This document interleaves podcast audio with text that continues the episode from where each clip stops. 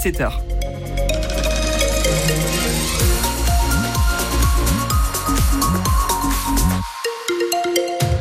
Maxence, la météo, est-ce qu'on continue sur la lancée avec un peu de soleil Un peu de soleil cet après-midi. Ce matin, c'est un peu plus compliqué avec euh, de la brume euh, dans tout le département et un ciel gris. Ça devrait se découvrir en milieu de matinée. On fait le point complet hein, sur la météo du jour après le journal de 7 heures avec vous, Emma Steven, ce matin.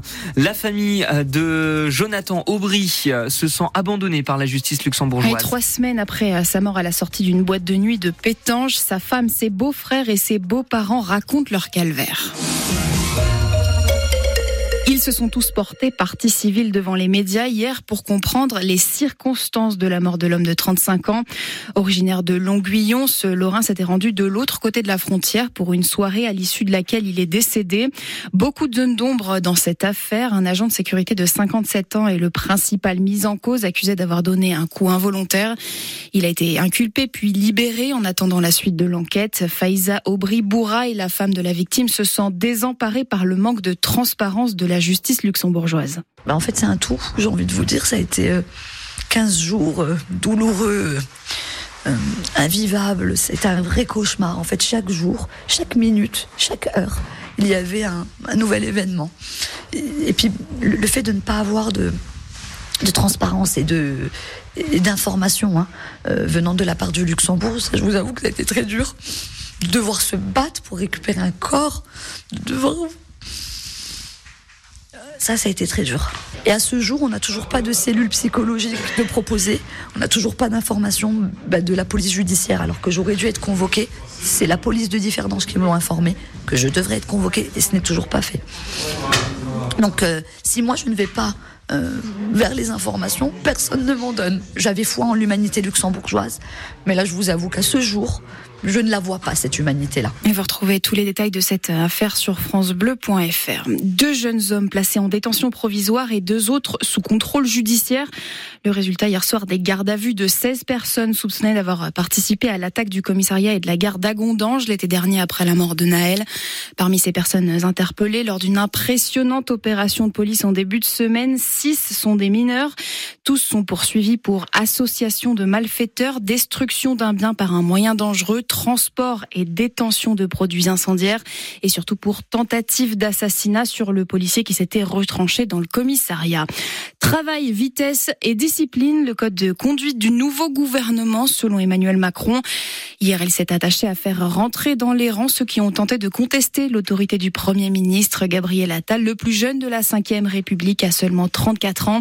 Ce gouvernement sera celui de la discipline républicaine, dit le chef de l'État. Il doit réunir lundi les parlementaires et de la majorité et les nouveaux ministres. Une offre de cure thermale adaptée aux personnes qui travaillent. Il ne sera bientôt plus nécessaire de poser trois semaines de congé pour partir en cure au centre thermal Saint-Éloi. C'est en tout cas la promesse du groupe qui gère les sites de bien-être d'Amnéville depuis trois ans. Ils affichent tous une fréquentation en hausse après des mois de pandémie. 25 000 entrées de plus à Thermapolis par rapport à 2022. 1000 curistes de plus aussi et parmi eux des actifs que le président d'Arenadour, Maxime Villegrin, veut mettre veut mieux accompagner. C'est une particularité. Euh, plus de 40% de nos curistes sont des actifs. Ce que l'on a mis en place en 2023 et qu'on va continuer de développer en 2024, c'est notamment la mise en place de cures, ce qu'on appelle de nocturnes, qui sont des cures du soir, qui sont vraiment euh, là pour euh, permettre aux actifs d'associer vie professionnelle et cure thermale. La flash cure, on a le principe, c'est 5 jours de cure, plutôt des soins secs orientés sur l'indication voie respiratoire. Également, au-delà des cures, des soins conventionnés classiques, on va dire, on, va aussi proposer euh, des ateliers d'activités complémentaires, notamment la sophrologie. Ça, c'est un des vrais bilans positifs de cette année 2023. On l'a mis en place.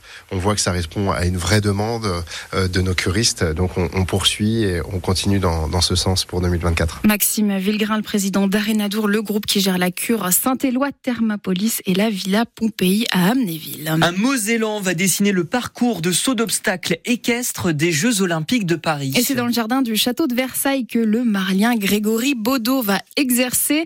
Après 20 ans d'activité dans ce domaine, il a été choisi par la Fédération équestre internationale pour être co-chef de piste.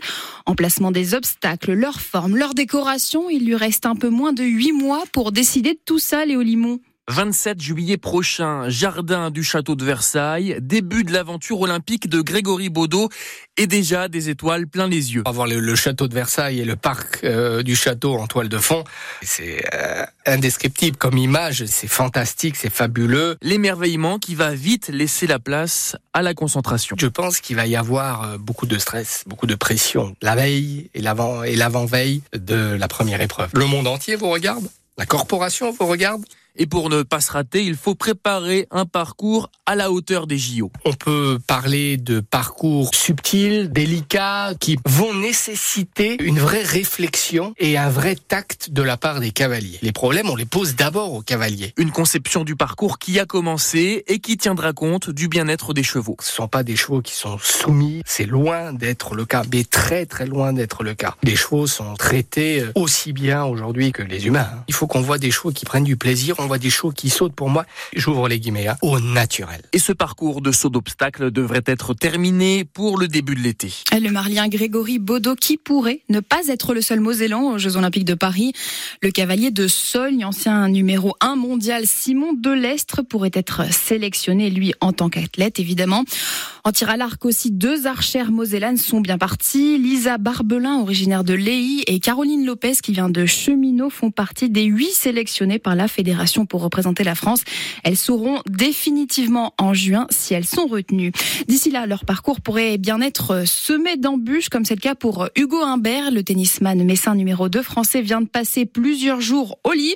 Alors que l'Open d'Australie commence la semaine prochaine, il souffre probablement d'une gastro et n'a pas pu reprendre son entraînement classique hier. Ça commence à aller mieux, dit-il depuis Brisbane. Hugo Humbert doit affronter lundi le Belge David Goffin au premier tour du Grand Chelem. Le retour d'une ancienne Dragon au Messandball à la fin de cette saison. Anne-Emmanuelle Augustine vient de signer pour deux saisons.